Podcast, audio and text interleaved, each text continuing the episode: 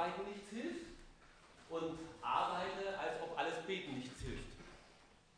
Kennt ihr den Spruch? Der eine oder andere hat ihn schon gehört. Welche Seite fällt dir leichter? Also ich weiß, welche Seite mir leichter fällt. Wenn ich mich entscheiden muss, ich habe nur wenig Zeit und muss mich jetzt entscheiden, arbeiten, dann arbeite ich lieber. Da habe ich wenigstens das Gefühl, es geht wenigstens etwas voran. Und jetzt soll ich über einen Konflikt reden zwischen zwei Schwestern, M und M, Maria und Martha. Maria, die ihre Zeit lieber in der Gegenwart von Jesus verbringt und dabei die praktische, konkrete Arbeit auch schon mal liegen lassen kann.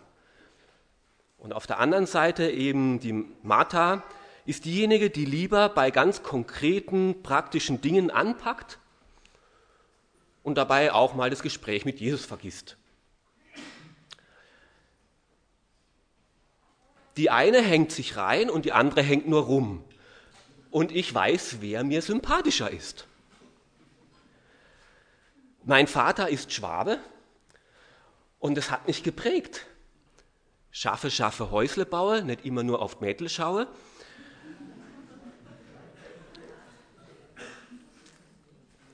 Und jetzt so eine Geschichte. Aber hören wir erstmal das Original. Lukas Kapitel 10, die Verse 38 bis 42. Als Jesus mit seinen Jüngern weiterzog, kam er in ein Dorf, wo ihn eine Frau mit Namen Martha in ihr Haus einlud. Sie hatte eine Schwester, die Maria hieß. Maria setzte sich dem Herrn zu Füßen und hörte ihm zu. Martha hingegen machte sich viel Arbeit, um für das Wohl ihrer Gäste zu sorgen. Schließlich stellte sie sich vor Jesus hin und sagte, Herr, findest du es richtig, dass meine Schwester mich die ganze Arbeit allein tun lässt? Sag ihr doch, sie soll mir helfen. Martha, Martha, erwiderte der Herr, du bist wegen so vielem in Sorge und Unruhe, aber notwendig ist nur eines. Maria hat das Bessere gewählt und das soll ihr nicht genommen werden.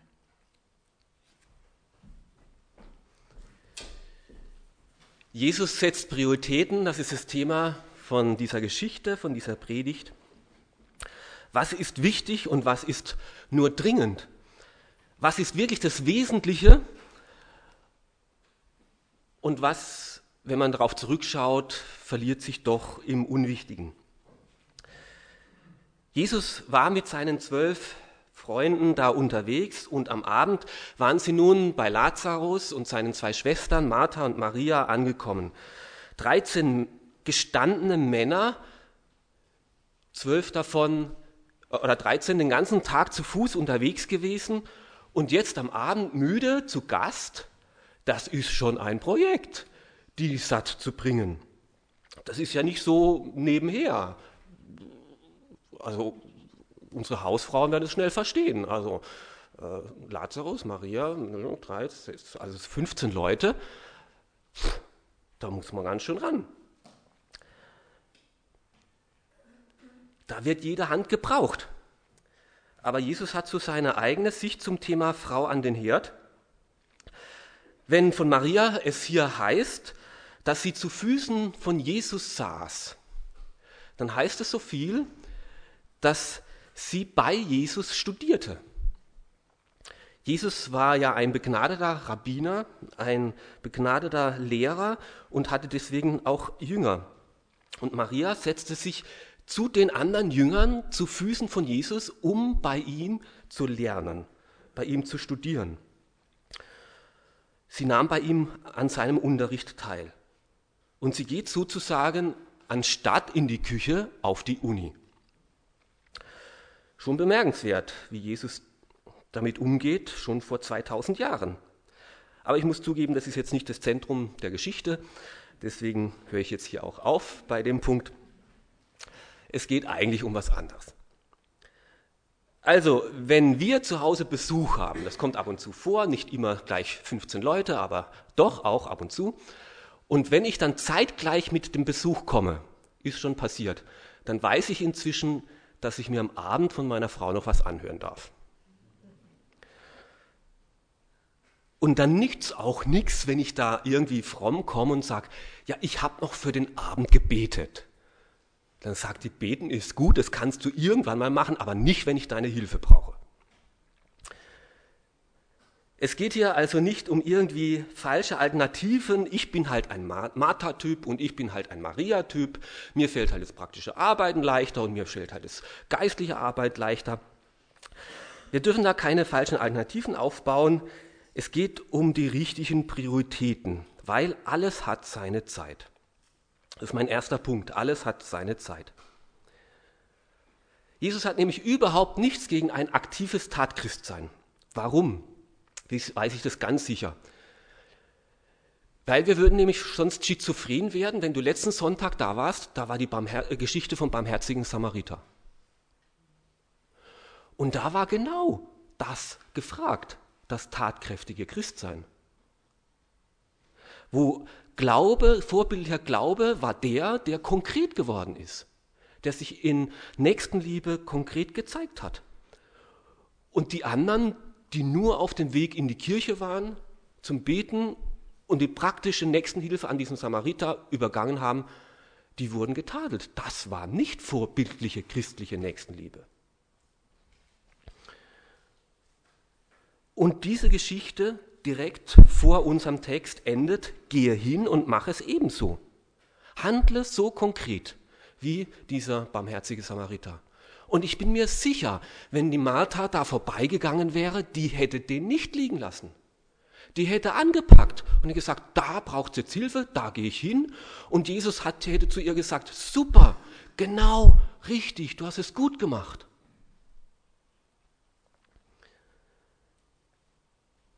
Martha wäre hilfsbereit gewesen und wäre nicht vorbeigegangen. Aktives Engagement. Und Lukas schreibt jetzt eben diese zwei Geschichten direkt nacheinander.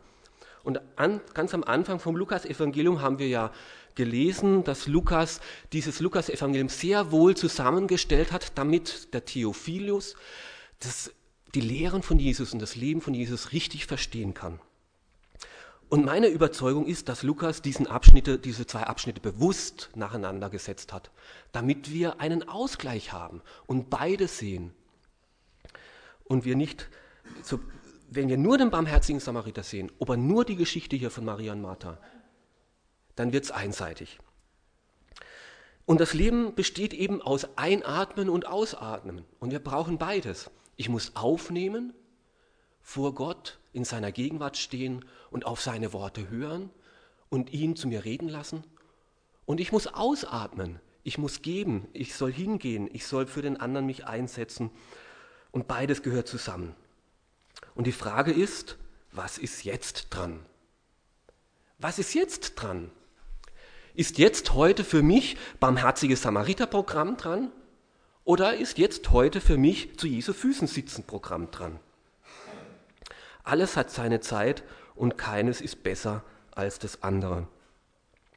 Denn Glauben ohne Stille, nur Martha, das ist selbstgewählter Aktivismus. Wenn ein Projekt das nächste äh, jagt, dann bin ich in getriebenem Aktivismus. Und manchmal denken wir ja dann, ja, was wäre Jesus ja wohl ohne mich? Ging das Reich Gottes überhaupt weiter? Tatchrist sein, das ist es. Und alle müssten so aktiv sein wie ich. Aber die andere Seite ist genauso falsch. Glauben ohne Tat ist egoistische Selbstbefriedigung, Selbstvervollkommnung. Ich besudle mich doch nicht mit den niedrigen Dingen dieser Welt.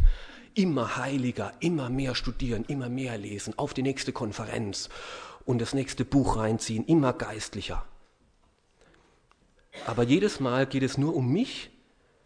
Ich bin so aktiv und ich bin wichtig und ich bin so geistlich und ich bin schon so weit. Und wir müssen uns von Jesus fragen lassen, ja, was ist jetzt für mich konkret dran?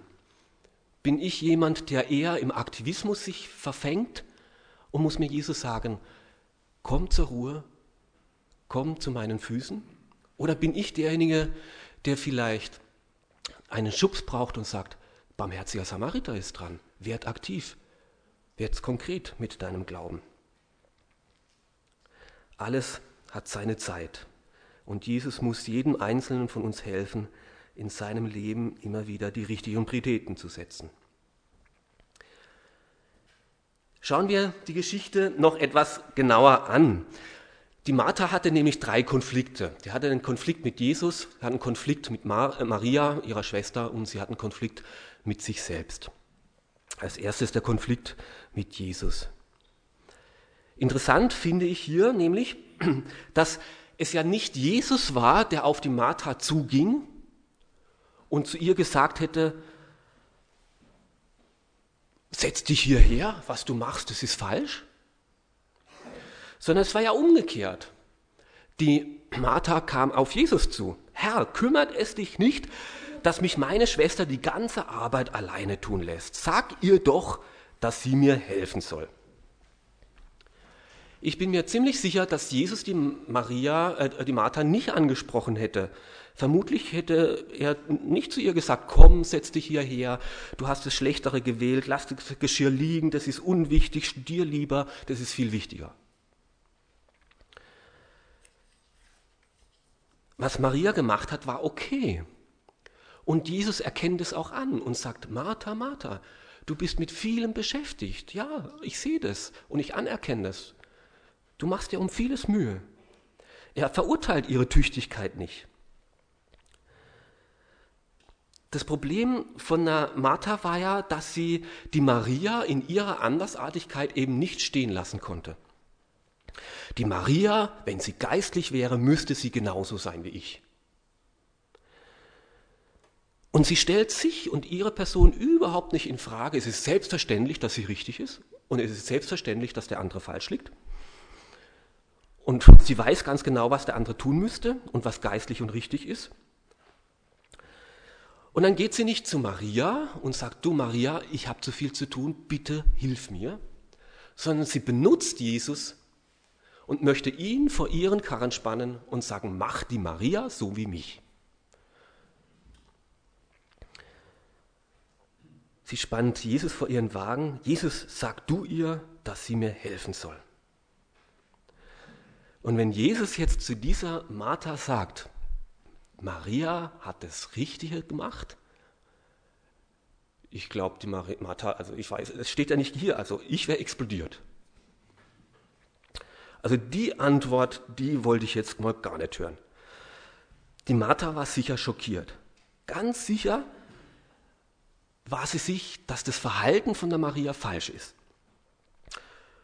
das ist doch ungerecht, ich racker mich hier ab und ich renn hier rum und die Maria, die sitzt nur rum. Herr, sag ihr doch, dass sie mit anpacken soll.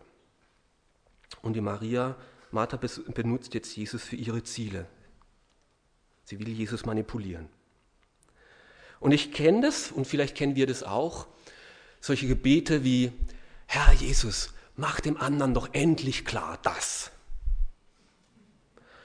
Bring du doch den anderen dorthin, dass er das lässt oder das tut. Jesus, tu doch so, wie ich den anderen gerne haben möchte. Ja, in der Erziehung kennen wir das ja auch. Sag du doch auch mal was. Ja, oder so, ja. Das hasse ich, wenn mir jemand anschafft, was ich zu denken und zu tun hätte. So, so wie beim Hund. Hass-Fass-Prinzip, ja. Äh, ich hasse den anderen und sage zum Hund, fass und so, ja. Und das mag Jesus auch nicht, dass wir ihn so benutzen und so, weil mir der andere zuwider ist und so ganz anders und jetzt pack ihn und spanne Jesus nicht vor deinen Karren, missbrauche Jesus nicht für deine eigenen Ziele. Ja, aber diese Martha hatte nicht nur mit Jesus ein Problem, sondern sie hatte auch mit Maria ein Problem. Und diese Maria, ich kann es nur zu gut verstehen, diese Maria war wirklich eine Zumutung. Ähm, also wenn wir noch Johannes 12 dazu nehmen, dann war das eben diese Maria, die da diese extrem kostbare Salbe, und die war wirklich extrem kostbar, wir können uns das heute kaum vorstellen, das war ein Jahresgehalt, auf einmal in ihrem emotionalen Überschwang da über die Füße von Jesus kippte und mit ihren Haaren die Füße von Jesus an, äh, abtrocknete und sowas. So eine Frau voll emotional, voll im Jetzt, immer übertrieben und äh, warmherzig und lieb, ja, aber manchmal auch echt anstrengend, ja. Also ich kenne irgendwie diesen Typ, so meine ich. Ähm, und es ist verständlich, dass so eine nüchterne, sachliche Frau wie die Martha da Probleme kriegt mit so jemand. Ah, die war so ganz anders gestrickt. Und denselben Konflikt haben wir auch ständig in unseren Gemeinden. Wir haben den auch zwischen diesen arbeitsamen, handwerklich begabten und praktisch arbeitenden Menschen und den anderen, den Leuten, die so die seelsorgerliche Nöte sehen, die mehr das inhaltliche, das geistliche Arbeiten im Blick haben. Und ich kenne es von mir. Wenn es was zu organisieren gibt, wenn es was äh, zu ähm, wegzuräumen oder herzurichten gibt, ich sehe das sofort. Ich weiß, wo man anpacken muss und was weiß ich. Und ich ertappe mich dann immer wieder bei diesem Gedankenspiel der Martha, Warum sehen das die anderen nicht? Der oder diejenige könnten doch auch mal mithelfen. Hilfe wird doch jetzt gebraucht und warum packen die nicht an? Mit denen ihrem dienenden Herzen und mit ihrer praktischen Nächstenliebe kann es ja wohl noch nicht so weit her sein. Aber vielleicht ticken auch andere von uns gerade andersrum, umgekehrt. Vielleicht denken andere manche äh, andersrum. Warum hat der noch nie ein Zeugnis gesagt, noch nie einen Beitrag im Gottesdienst gemacht? Hat der mit Jesus nichts erlebt? Oder der könnte doch auch mal einen Hauskreisabend leiten oder mal eine Kinderstunde machen. Warum tut der nichts Geistliches weiter? Also wir sehen, ich denke, es ist schwierig auch für uns in der Gemeinde mit Maria und Martha-Typen gemeinsam klarzukommen. Und wir müssen uns schon die Frage stellen, zum Beispiel, müssen diejenigen, die Hauskreise leiten, die Kinder- und Jugendstunden vorbereiten, die seelsorgerlich andere Menschen begleiten, auch diejenigen sein, die Kaffee kochen und Putztee machen und beim Renovierungstag die Nägel in die Wände schlagen.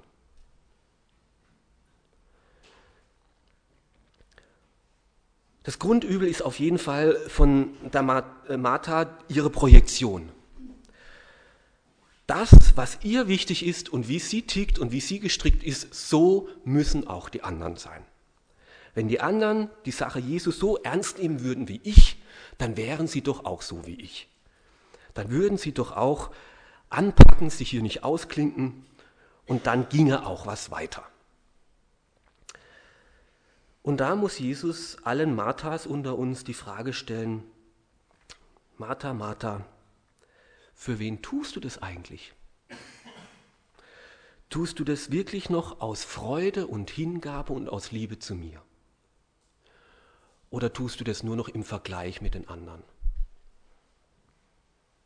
Wenn wir vergleichen mit dem anderen, dann werden uns immer Leute begegnen, sagen, die, die weniger tun. Und wo wir immer dann im Kopf haben, eigentlich müsste der erstmal in die Gänge kommen, bevor ich jetzt noch das nächste und das nächste auch noch mache. Aber die Folge ist, dass ich selbst immer unzufriedener werde und unglücklicher und undankbarer und verbitterter. Und die einzigste Lösung ist, dass ich meinen Einsatz und meinen Dienst für den Herrn ganz loskopple von dem, was die anderen tun. Wirklich völlig loskoppel. Und das, was ich tue, will ich aus Liebe zu Jesus tun. Und aus Dankbarkeit und auf Freude zu ihm. Und nur dann bleibe ich fröhlich und hingegeben und dankbar. Also Jesus stellt wahrscheinlich dieser Martha die Frage, warum tust du das noch? Nur im Vergleich zu Maria oder tust du es noch aus einem dankbaren Herzen zu mir? Aber ich würde gerne dieser Maria auch die andere Frage stellen, was macht denn dein Verhalten mit den anderen? Es gibt ja so Leute, Immer dann, wenn es was zum Anpacken gibt, dann müssen die ein seelsorgliches Gespräch führen. Immer dann braucht der andere ihr Ohr. Immer dann braucht der andere ihr Gebet. Immer dann, wenn es was zu abwaschen gibt, dann haben die so ein gutes Gespräch. Und da könnte bei mir manchmal das Taschenmesser aufgehen. Das provoziert. Und ein bisschen nachdenken und sagen, ja, was macht denn mein Verhalten mit den anderen? Wäre ja auch nicht dumm. Was macht, ist mein Verhalten auch wirklich mit Liebe geprägt? Will ich wirklich ein, ein Beitrag sein zu einer ermutigenden Gemeinschaft in Rücksicht und Liebe? Die gleiche Frage wie an Maria, machst du es aus Liebe zu Jesus? Machst du es aus Liebe zu deinen Geschwistern? Auf jeden Fall, ja, um die lange Geschichte kurz zu machen, Maria muss keine Martha werden, Martha muss keine Maria werden. Wir müssen uns nicht miteinander vergleichen. Aber jeder Einzelne soll vor Gott stehen und sagen, Herr, mit was hast du mich begabt? Und ich möchte es vor dir tun und ich möchte es mit dir tun und aus Liebe zu dir tun. Und dieses Vergleichen miteinander, dieses Projizieren, der andere müsste so sein wie ich, dass wir das aufgeben. Ja, und ein drittes, Martha hat auch einen Konflikt mit sich selbst.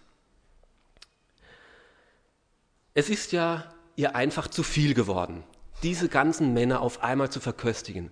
Das ganz alleine hinzubiegen, das war einfach Stress. Und dieser Stress machte sie unzufrieden.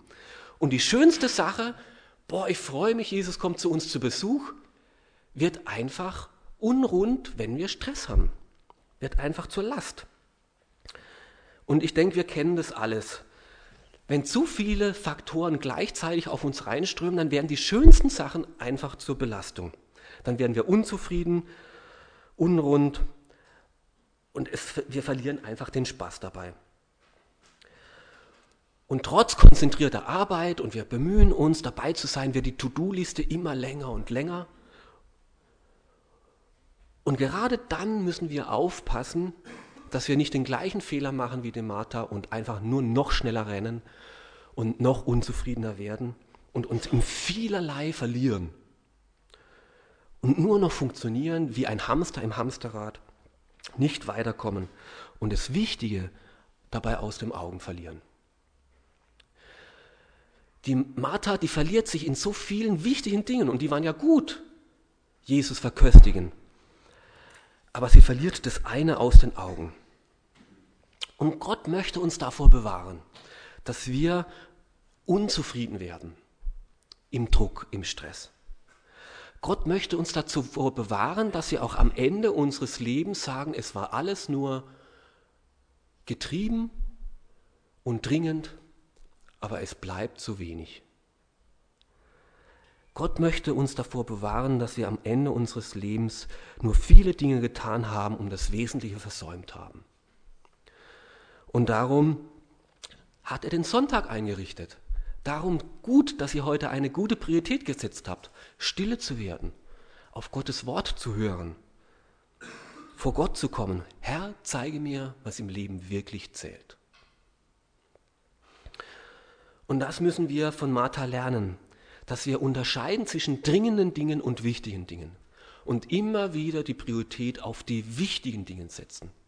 Nicht nur auf das, was getan werden muss. Natürlich muss ich tanken, damit ich wieder zur Arbeit komme. Juckt mich das, ob ich vor einem Monat getankt habe oder nicht? Ist das wichtig gewesen? Nein, es war nur dringend, aber nicht wichtig. Das Wichtige sollen wir nicht aus den Augen verlieren. Davon möchte ich mich prägen und tragen lassen. Ja. Und ich denke, wir alle kennen diesen dreifachen Konflikt dieser Martha. Konflikt mit Gott, ich bin mit ihm unrund. Warum machst du nicht das, was ich, was richtig wäre, so wie es gehörte eigentlich? Den Konflikt mit dem anderen. Warum sind die so anders? Den Konflikt mit mir, mit meiner Unzufriedenheit. Und da geht einfach die Liebe verloren. Ich habe nicht Gott nicht mehr lieb, ich habe mich nicht mehr lieb, ich habe den anderen nicht mehr lieb. Und wenn wir in so einer Situation stecken, dann haben wir ein Problem. Wir verlieren Jesus aus den Augen, wollen ihn nur noch benutzen, wir verlieren den anderen Menschen aus den Augen, wir wollen ihn nur gleichschalten, wir verlieren uns aus den Augen und sind unzufrieden. Und wie gut, dass Jesus der Martha und uns da raushelfen möchte mein letzter Punkt. Jesus hilft Martha und uns aus dieser Falle heraus.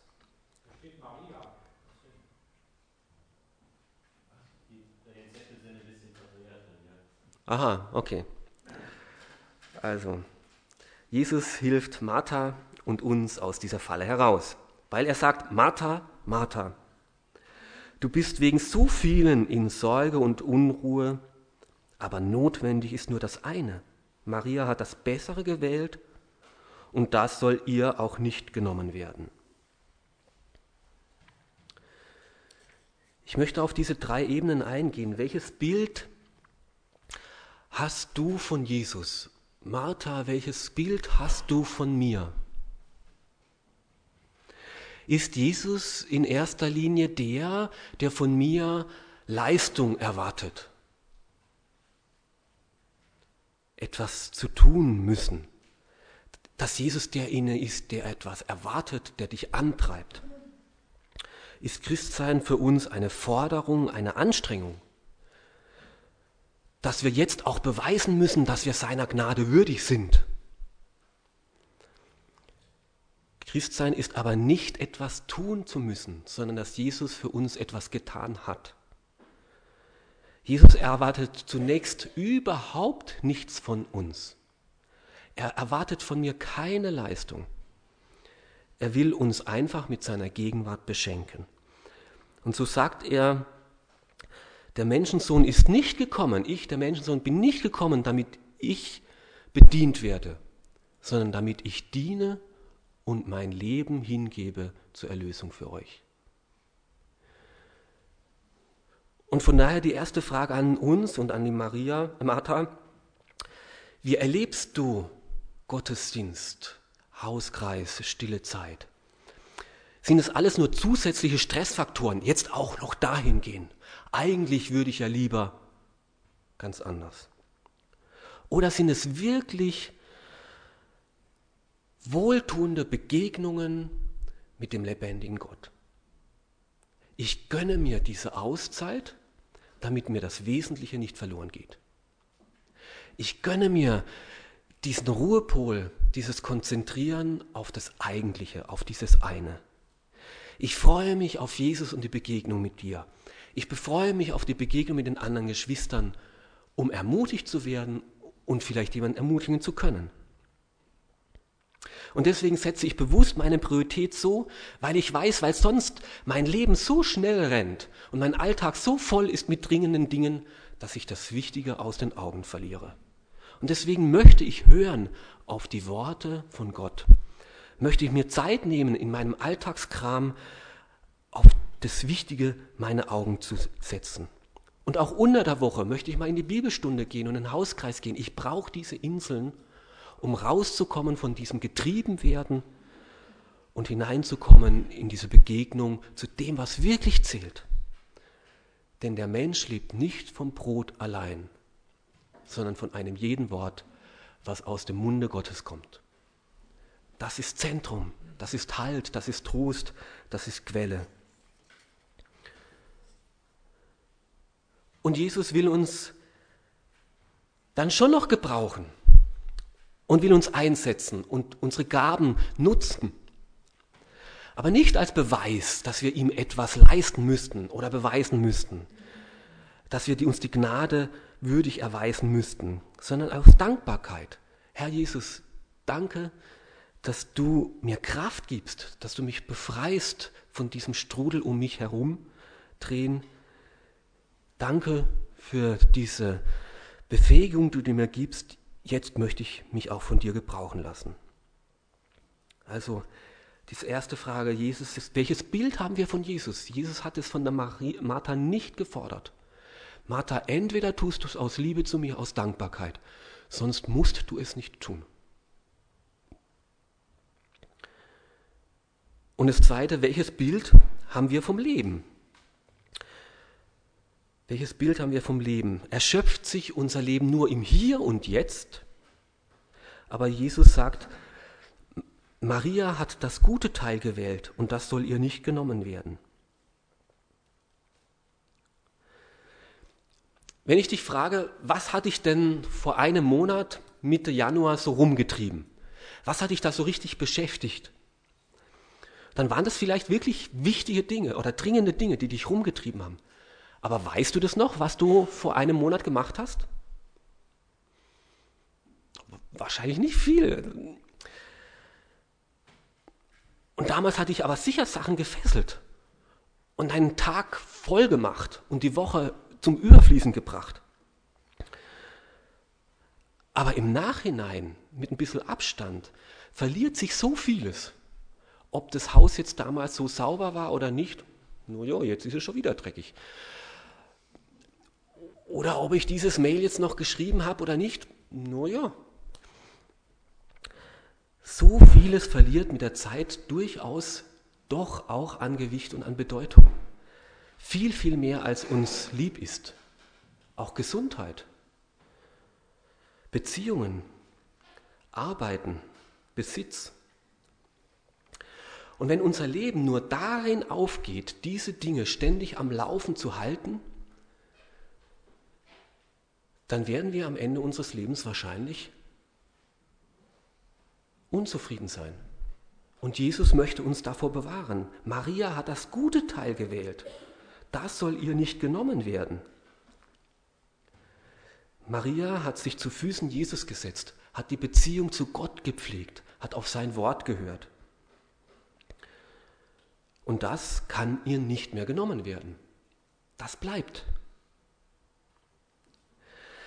Prioritäten setzen heißt ja nicht, heißt ja das Wesentliche nicht aus den Augen verlieren, dass ich immer wieder Prioritäten setze und in dem Dringenden auch immer wieder das Wichtige in den Fokus nehme. Prioritäten setzen heißt nicht, dass ich nur noch das Wichtige tue. Das Dringende muss auch getan werden. Das heißt ja nicht, dass wir jetzt alle ins Kloster gehen und nur noch Bibel lesen und beten. Das vierte, das zwölfte und das siebzehnte kann man auch noch erledigen. Nur das erste soll immer wieder auch den ersten Platz bekommen. Und dazu möchte uns Jesus herausfordern. Setz immer wieder die richtigen Prioritäten. Ich will die Verbindung mit Jesus bei all dem, was auf mich einströmt, nicht aus den Augen verlieren. Ich möchte die Gemeinschaft mit Jesus suchen und genießen. Ich möchte, dass mein Leben verankert ist in dieser Beziehung zu Gott. Er ist mein Halt. Er soll mich prägen und nicht die anderen Dinge. Nicht die Umstände, nicht das, was sonst alles auf mich einfließt. Und ich weiß, dass viele von uns in großen Herausforderungen stehen. Kleine Kinder, die einen kaum zur Ruhe kommen lassen. Schulanforderungen, die die eigene Kapazität fast übersteigen. Spannungen und Belastungen, die einen innerlich zum Zerreißen bringen und Anforderungen in der Arbeit und der Firma, die man kaum schaffen kann. Aber all das darf uns nicht den Blick auf das Wesentliche vernebeln ich möchte Beziehung mit Gott pflegen, weil das ist das, was mir nie mehr genommen werden kann. Er soll meine Mitte sein und bleiben und das darf mir nicht verloren gehen. Darum nimm dir die Zeit wie die Maria und setz dich immer wieder zu den Füßen von Jesus.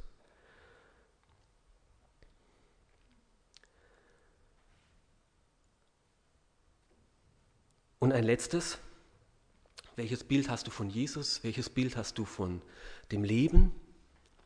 Und welches Bild hast du von dir selbst? Stell dir mal vor, Jesus würde tatsächlich mit seinen Jüngern zu euch in den Hauskreis kommen. Was würdet ihr tun? Was würdest du tun? Würdest du sagen, boah, jetzt müssen wir aber ran, dass es auch richtig ordentlich dann ist, dass Jesus sich äh, nicht umdreht und sagt, naja, wie schaut es denn da aus? Oder würdest du sagen, na Hauptsache Jesus ist da? Wo findest du dich wieder? wieder? Mehr bei Martha oder mehr bei Maria? Und wie siehst du dich selber? Siehst du dich selber als der Macher, der tatkräftige, vielleicht etwas perfektionistisch veranlagte, der es gut findet, wenn was vorangeht, wenn die Sachen so richtig gut laufen? Oder mehr als der Denker, der Beter, der Bücher liest, der Vorträge hört, der aber sich dann vor den praktischen Umsätzen die Zeit manchmal nicht nimmt. wo liegt dein Problem und wo musst du gegensteuern? Ich glaube, wie gesagt, niemand muss der, ein, der andere Typ werden, aber vielleicht doch ein bisschen gegensteuern. Ich weiß, dass ich ein Martha-Typ bin und ich muss mir oft sagen, bevor du an den Computer gehst, besprich den Tag mit dem Herrn. Vielleicht musst du dir anderes sagen. Bevor du noch das nächste Buch liest, überleg mal, wie du das anwendest. Lass dir von Jesus zeigen, was für dich ganz persönlich dran ist. Jesus möchte uns helfen, richtige Prioritäten zu setzen. Jesus möchte uns helfen, aus dem Stress rauszukommen und darin unzufrieden zu werden. Deswegen fragt er dich, welches Bild hast du denn von mir, Jesus? Ich bin nicht der Antreiber, der Arbeiter. Ich möchte dich ermutigen. Und geistliches Leben beginnt mit dem Hören auf Gott und nicht mit der Tat. Geistliches Leben beginnt mit dem Hören auf Gott und nicht mit der Tat. Und dann frage dich, welches Bild hast du denn vom Leben? Was ist dir letztlich wirklich wichtig? Und was wird dir alles einmal genommen werden können? Darum Setz die Priorität auf die Begegnung mit Gott immer und immer wieder. Das eine, was dir nicht genommen werden kann. Und dann, welches Bild hast du von dir selbst? Wo brauchst du einen Ausgleich? Tust du die Dinge aus Liebe zum Herrn und aus Dankbarkeit? Amen. Ich möchte jetzt eine Minute zum Nachdenken geben über diese Fragen und nach dem Instrumentalstück mit euch beten. Ja, Herr Jesus, bitte hol auch uns immer wieder aus diesem Strudel des Getriebenseins heraus. Überwinde unsere Unzufriedenheit mit dir, mit uns, mit den anderen. Führe uns immer wieder in die Mitte, in eine Begegnung zu dir. Hilf, dass wir die Prioritäten in unserem Leben immer wieder richtig setzen, bei dem, was bleibt, deinem Wort, der Gemeinschaft mit dir, die über das Leben hinaus reicht. Bewahre uns davor, dass wir einander vergleichen, dass wir den anderen so machen wollen, wie wir selbst sind dass wir uns besser erachten als den anderen. Schenke uns immer wieder, dass wir die Dinge aus den richtigen Motivationsquellen heraus tun. Rücke auch unser Bild von dir gerade da, wo es wir dich vielleicht falsch sehen, gar nicht als der, die Quelle des Lebens, der Ermutiger, der Tröster, der Stärker, der dienen möchte.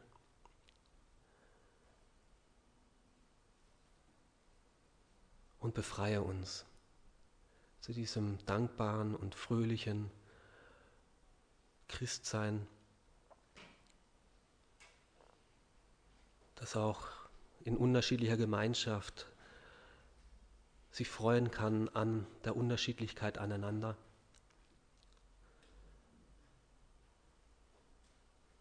Und lass dieses eine,